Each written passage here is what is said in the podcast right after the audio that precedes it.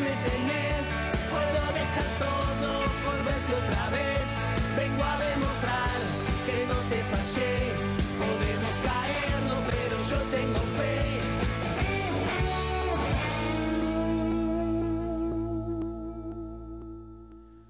Bien, ya como lo habíamos anticipado, estamos en comunicación con Jorgelina Rimoldi. Vamos a ver si, si nos está escuchando, porque a veces nos falla un poco la tecnología. Jorgelina, ¿qué tal? Buenas tardes, bienvenida a Zona Mixta.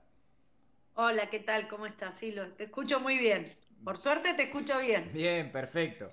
Nosotros también, muy bien. Bueno, Jorgelina, este, la verdad que es un placer poder charlar con, con vos. Eh, fuiste integrante de, de Las Leonas, un equipo que, que hizo historia y, además eh, hoy en día te dedicas a, seguir con esta pasión que, es el hockey. Y como yo te contaba, aquí en nuestra ciudad de a poco está empezando a, desarrollarse.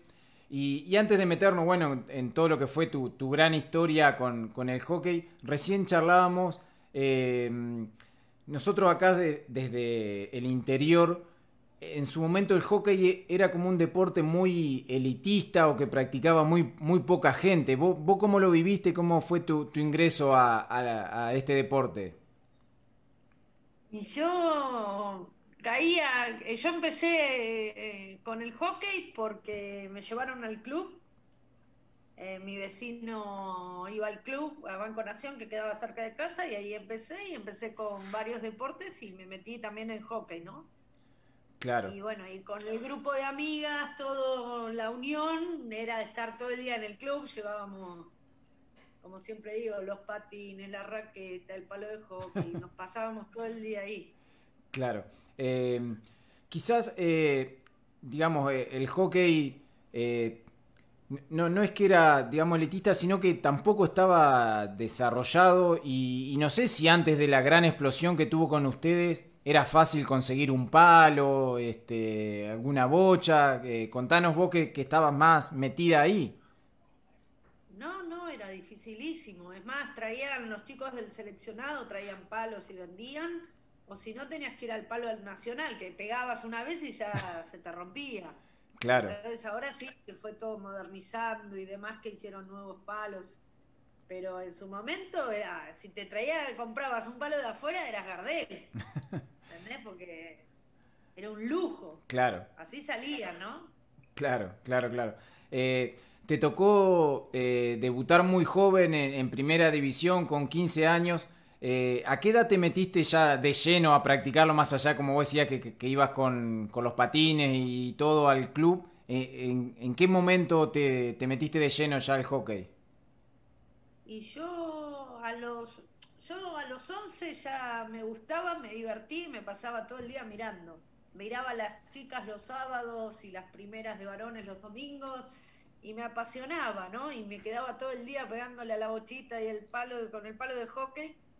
Miles de veces mi mamá me amagó de serruchármelo para que estudie. Mi hermana era todo 10, 10, 10, yo menos 10, menos 10, menos 10. Entonces siempre me amagaban que me lo serruchaban y demás. Y ahí sí, en un momento elegí entre el tenis y el hockey y me quedé mucho más con el hockey. Claro. Eh, ¿y qué era lo, lo que te salía más naturalmente y qué fue lo que, que tuviste que ir perfeccionando con, con el tiempo? Y yo nunca definía, era el yo jugaba de 9, Sí, mirá qué loco, me ponían de 9 y no metía goles. Siempre daba el pase de asistencia perfecto, pero no Ajá. metía goles. Entonces, eh, mi tío me decía, pero ¿cómo un- mi, mi tío futbolero de acá a la China me decía, Sí. ¿cómo un 9 no hace goles? Vos tenés que tirar al arco. Entonces me decía, cada gol que metés me daba plata. Claro, entonces me aliaba Ajá. y compartía para después poder eh, quedarnos en el club y almorzábamos, teníamos la merienda. Pero pero no, no, siempre si me defino era una gran pasadora, luchadora, recuperadora y pa- muy buena pasadora de pelota. Claro. Eh, y eso eh, justamente eh, hay manera de, de trabajarlo o como se dice en el fútbol, el, el que es goleador ya nace con ese olfato y le cae la pelota. Vos lo trabajaste y de todas maneras no te caía la pelota y sí le caía, no sé, a Vanino Neto. Claro, Claro, bueno, no, no, se nace, se nace que definiendo, con ganas de definir Mm, y tener el arco en la cabeza, ¿no? Eh, obvio, yo en el club sí, con el seleccionado también hice goles, pero mi fuerte era más pasar la pelota. claro. Es más, eh, ahora jugamos en la cuarta con las chicas y, y me río porque eh, le doy una asistencia a Vanina, entonces la condición es yo te doy una asistencia, vos me das una. Si le erras, nos cargamos. Ajá. Entonces siempre, ahora vamos medio parejo. Pero no, nos reímos mucho, va. Me divierto. Si no entro a una cancha y no me divierto, no, no soy Jorgelina. Claro. Eh, ¿eso, ¿Eso fue siempre así, Jorgelina, de, de divertirte? ¿O hubo momentos en que la presión también se, se siente? Cuando te pones la camiseta de la selección, cuando definís algún torneo importante por una medalla. Y pero la forma de divertirte es que te salgan las cosas. Y si no, lo tenés que intentar y ponerte el cassette y contar hasta 10 en el momento para que te vuelva a salir. Porque eso es lo lindo del hockey y de todos los deportes, ¿no? Que tenés revancha constantemente. Claro. Y si vos no estás de la cabeza, sonaste. Y la presión, una vez que entras a la cancha, bueno, eso me pasaba a mí. No sé Mm. si a todos le pasa lo mismo.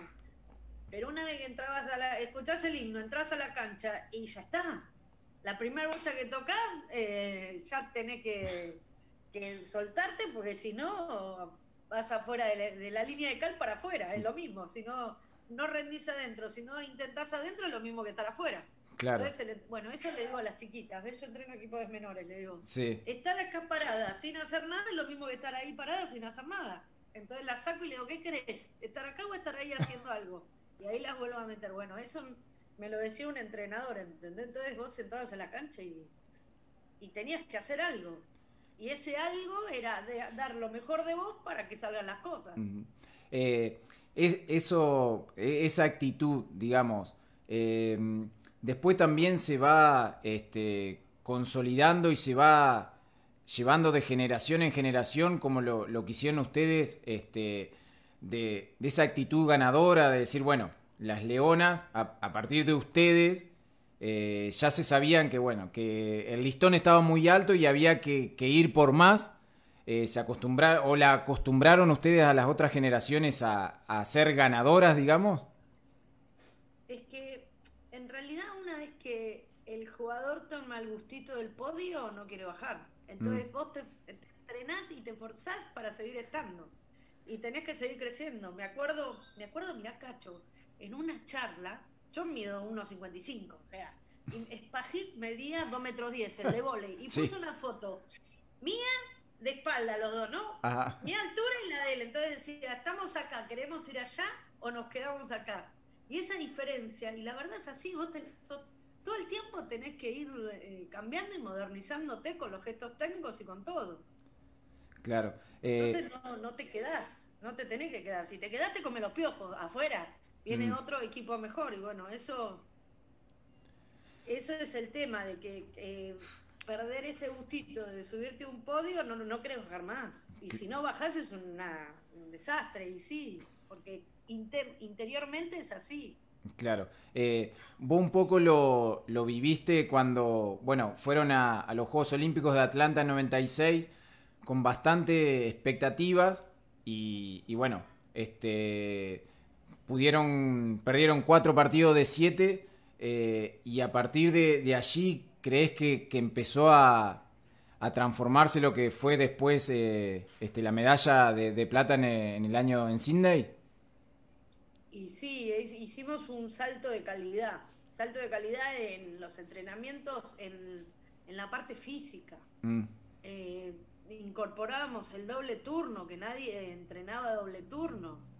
Y nosotros metíamos entrenamiento de doble turno, que era una locura. Todo el mundo nos miraba diciendo. Y, y bueno, pero eso se, se- Y fuimos conejito de indias, ¿eh? Porque yo veo ahora eh, la parte física, el gimnasio que nos metían, hacer Sí. sentadilla. Y yo me pasó de un verano que me hice la pretemporada y ya arrancaba con lo que arrancaba un chico de rugby. Me miraba diciendo, no lo puedo creer. No, no, una locura. ¿Viste cuando decís? Y ahora lo pensás y decís, sí, fue una locura, pero después era un avión adentro de la cancha. Corría y eran siete partidos seguidos y tenía llegaba al séptimo, todos llegábamos al último partido bien, no es que con dolores ni nada, sino Claro. que llegábamos y podíamos seguir corriendo. Entonces vos decís, todo ese sacrificio para eso y lo conseguís, y es, es un lujo, ¿no? Sí, eh, aparte mirándolo, este, eh, mañana, bueno, se cumplen 20 años de cuando consiguieron la medalla. eh, y hace 20 años ustedes tampoco eh, estaba, existía el ENAR, no, no- no había becas, más allá de que las becas de hoy tampoco son a nivel europeo, pero bueno, es una ayuda importante para la- las deportistas. Y hace 20 años eh, la mujer tampoco ocupaba el lugar que, ocupa hoy en la sociedad. Fue, es, o sea, si uno mira 20 años para atrás, es tremendo lo que lograron ustedes porque pudieron hacer que un país se vuelque a- atrás de ustedes. Que nosotros no teníamos la más pálida idea de lo que pasaba. Nosotros estábamos en Australia, no había, imagínate hace 20 años atrás, teníamos un celular para Mm. todo el equipo. Eh, hacíamos cola para tener 20 minutos de internet, Claro. ¿entendés? Entonces vos decís, te comunicaba y sí, te comunicaba, te mandaba mail que respondía dos, tres, los familiares, el resto, nada. Y después cuando de cuando volvimos nos dimos cuenta la trascendencia que tuvo, Mm, también porque no, no fueron los chicos de fútbol, eso también te lo voy a decir, si iba a fútbol iban todos con lo de fútbol, hockey nada, en Atlanta 96 los chicos salieron subcampeones Sí. olímpicos sí. y era todo fútbol. Nosotros pasaban, si jugaba eh, hockey y fútbol, se iban con el fútbol, olvídate. Y acá no había tantos deportes en conjunto. Entonces ahí es como que sumó mucho y más todo lo que vivimos, ¿no? Claro. Eh, que más allá de, eh, obviamente, la, parte linda de todos esos juegos se, se sabe y uno hoy lo, repiten por todos lados las imágenes, pero eh, ¿qué momento complicado o de adversidad te recordás y que vos, que vos decís, bueno, a partir de ahí este, nos hicimos fuertes y- y fuimos por, o fue el puntapié para el logro que finalmente se consiguió? Para mí fue, bueno, hubo en el torneo hubo una parte previa que vos tenías que clasificar y pasabas a la segunda zona para la jugar por la medalla y arrastrabas los puntos. Claro, en ese arrastrar de puntos, arrastrabas los puntos de los equipos que pasaban a la segunda rueda. Claro, nosotros habíamos perdido con Australia y con España teníamos cero puntos. Y en la otra zona, no me olvido más. Ajá. Me acuerdo, me acuerdo patente, un llanto, perdimos con España, Ah, pero no tenemos chance de medalla, bla. Eso fue, fue un día de angustia, ¿eh? de llanto, de descarga, que nos dieron el día libre. En la mitad de un torneo, que tener un día libre, eh, mirá el- lo bien que hicieron, porque Sí. ahí no- fuimos a ver la clasificación de Alemania y Holanda.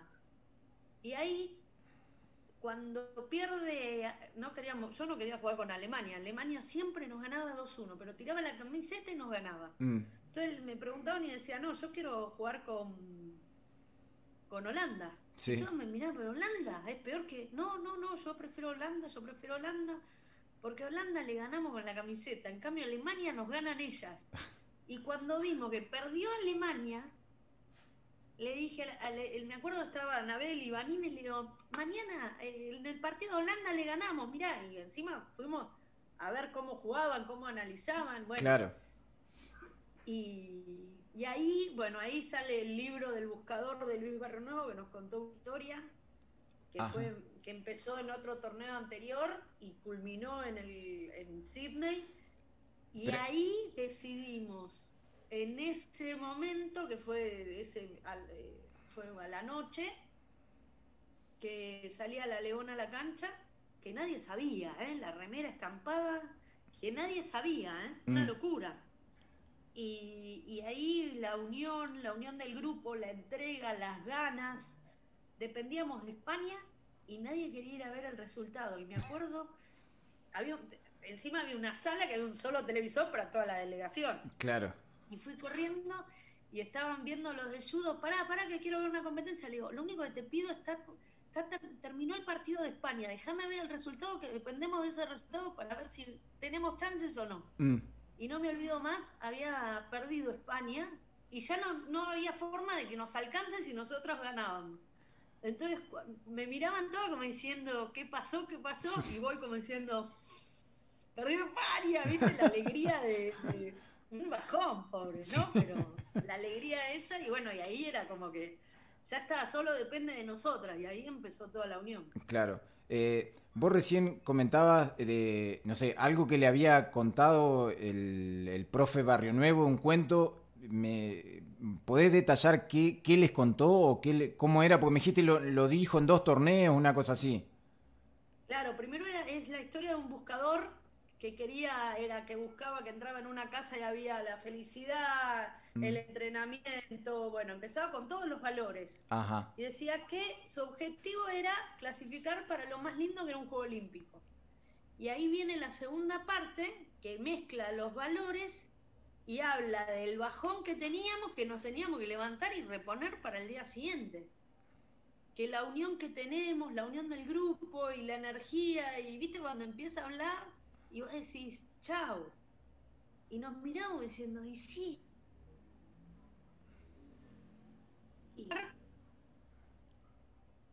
Ahí se, nos cortó un poquito. A ver, yo la veo congelada, Jorgelina. Vamos a ver. Ganamos, ¿viste? Convencida, mañana sale la, Leona y mañana ganamos. Mismo, el video, el video de que pasan de la Leona, que estamos en el vestuario, nos estamos cambiando, y ya se palpitaba eso. Si vos ves las caritas de, ganas de decir, hoy ganamos con esta remera, y mm. ya estaban convencidas antes de jugar. Claro. Que es, que es lindo eso, porque después te pueden salir o no las cosas, pero eso fue increíble. Claro, este, e, eso eh, también, eh, Jorgelina, tiene que, eh, lo que te decía recién, 20 años atrás, yo creo que hoy no se puede, no se podría hacer porque, viste, por el tema de la marca y de esto y de aquello, no sé si podés intervenir una camiseta y ponerle un, dibujo, creo que ni siquiera lo dejarían jugar, me parece. No, porque es el logo, de... no, nadie se dio cuenta. Claro. Ni mismo lo de la, pasamos, pasó, pasó, Y no, ni los de la asociación, los de la confederación sabían, mm. ni nuestros viejos. Estaban mis viejos y me dicen, ¿y eso qué? Ah, papi, la leona, le digo. Y eso no, nos pusimos la leona porque identifica el grupo, la unión, la entrega, todo el verso que decimos, todo el verso, la, verdad, ¿no? Claro. la leona que hace, está toda unida, tiene que que cazar, si no se coordina para poder cazar y no dan al máximo, no comen. Bueno, y nosotros lo mismo dentro de una cancha, todas coordinadas para una táctica, con un objetivo, la táctica, la estrategia de juego y todo, y bueno, y es lo que hacemos nosotros adentro de la cancha. Claro. Eh, eh, vos recién decías, eh, ni siquiera se, se, daban cuenta de, de lo que habían logrado y más o menos tomaron dimensión cuando llegaron a, acá a Argentina. ¿Qué cosas recordás que, te sorprendieron y que vos eh, que no pasaban cuando te fuiste y empezaron a suceder una vez que volviste, volvieron con, la medalla? ¿Y qué me pasó? Primero, la cantidad de gente que fue a buscarnos a Ezeiza. Que viste cuando salís decís, ¡wow! Eh, y después que te empezó a reconocer gente que no tenía ni idea quién es. Viste que te saludan y decís, ¿y quién es? Y decís, no sé. Claro. Eh, y, lo mirás y sonreís como para no pasar vergüenza. Hola. ¿Vos sos la leona? Y yo decía, uy, tragame tierra, ¿viste? Vos decís. O ponele, yo eh, vivía lejos, yo entrenaba en Belgrano, en el Cenar, cerca de la cancha de River, y vivían en, en Ituzaingó, que es lejos, son 30 kilómetros, 25 o 30 kilómetros. Entonces, venir, siempre cargaba nafta en el mismo lugar y siempre el pibe me decía, aparte, entrenábamos a las 8, yo tenía que salir seis y media de casa. En la General Paz era una locura. Y, y agarrar y decía, el pibe me decía, ¿y por qué no cargaste el día anterior? Y no, me olvidé, le digo, cargame rápido que si no, no llevo. Y eso que te reconozco y dices, ¿me vas a entrenar? Sí, sí, me toca ahora ir a entrenar. Bueno, que antes ni, ni, se, ni te miraba diciendo, ¿y esta quién es? Con un palito de hockey, ¿y esta quién es? Claro. No. Eso pasó, eso sí.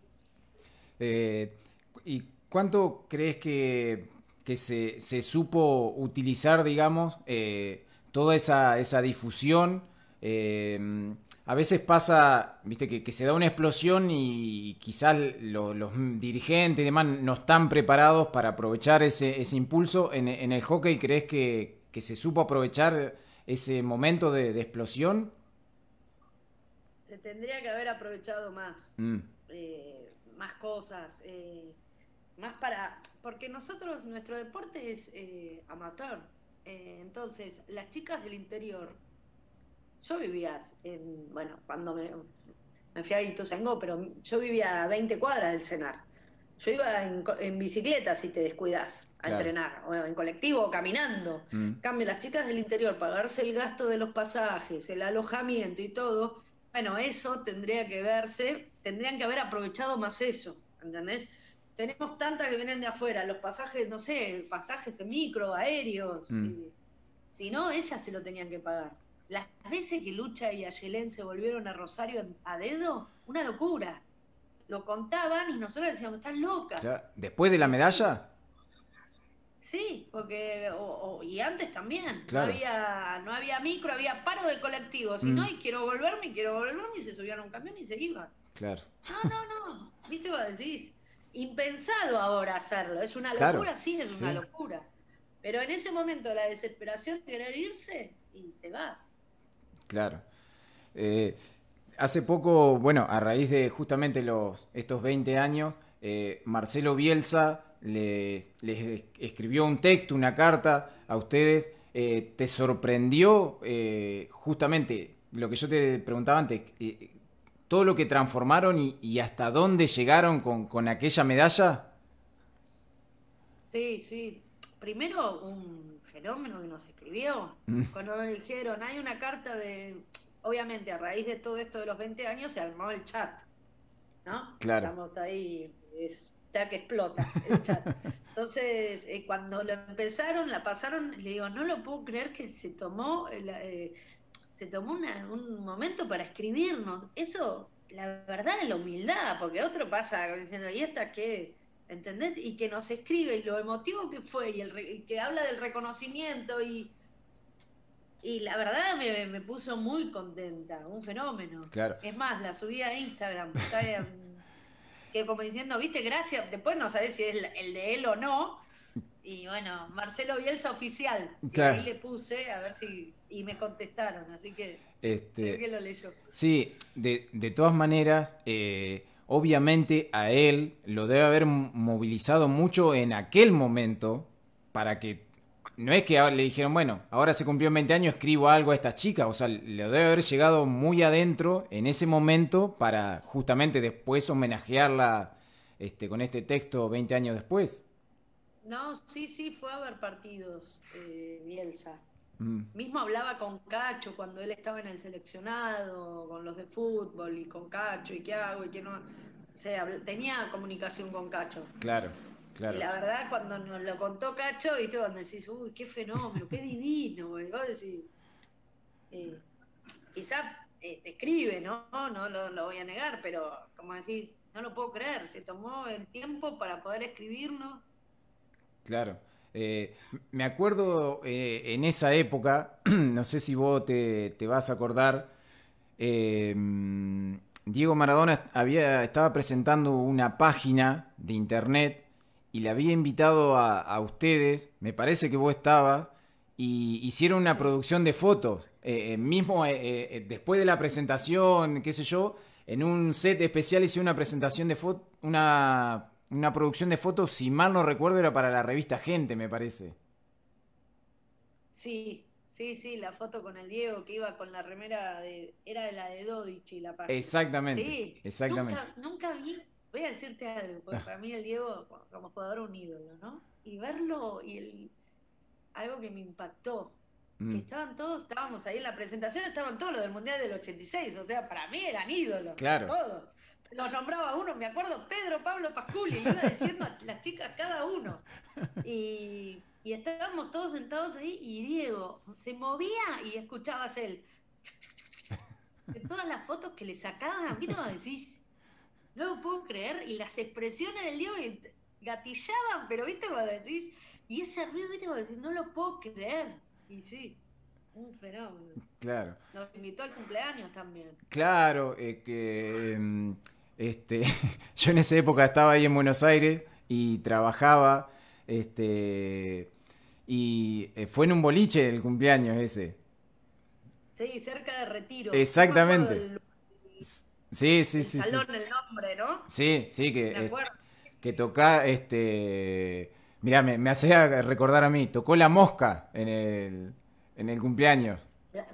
No solo la mosca, los piojos. Sí, eh, Luciano Pereira. eh, y nosotras ahí, ¿entendés? Una locura. Lo nuestro fue una locura. Eh, y, y pasaban la de Rodrigo, que Es- justo se había, claro, eh, que había fallecido hacía poco. Y todo, en toda la noche la de Rodrigo, la de Rodrigo también, la canción. No, no, una, una de esas cosas que da el deporte, esas locuras, porque no. que te abren puertas que si fuese uno no podría llegar. claro, claro. Este, Jorgelina, eh, en la actualidad, eh, te- justamente decíamos al principio, te, te dedicás a, a llevar el, el hockey o, o a tratar de, de difundirlo este, por, por todo el país. Eh, ¿qué, qué crees que, que le falta eh, o, o que vos ves en, es- en estas clínicas que das que, que le falta al hockey para, para seguir evolucionando? Y eh, primero la parte técnica, que se están capacitando, hay mucha capacitación ahora, ¿no? Pero es como todo, si vos no tenés una buena cancha, es distinto jugar en arena que jugar en agua, Claro, de un sintético de arena y un sintético de agua. Entonces, vos enseñás en arena no es lo mismo que el agua. Entonces, los gestos técnicos varían, entonces hay que adaptarse para poder explicarlos y demás. Eh, pero hay muchísimos semilleros. A mí me sorprende eso, que donde vas hay, hay gente que juega al hockey. En todo el país, es que decir, ay, acá hay hockey. sí, Claro. que creció muchísimo. Entonces, la, la posibilidad que tienen los torneos y demás eh, ah, es, es lindo. Sí faltarían más canchas para mi gusto, ¿no? Mm. Porque hay clubes que con esto de, bueno, el dólar se fue al diablo ahora, pero claro. cuesta mucho hacer una cancha de hockey. Claro.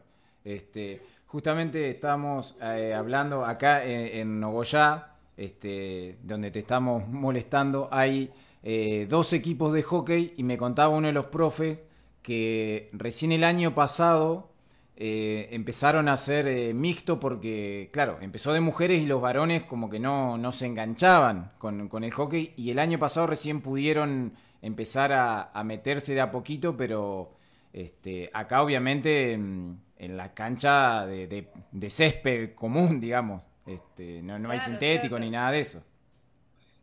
No, obvio, obvio, pero sí es lindo que mismo los varones, los varones, esa es la macana de los chicos, que el fútbol tira más. Claro. ¿entendés?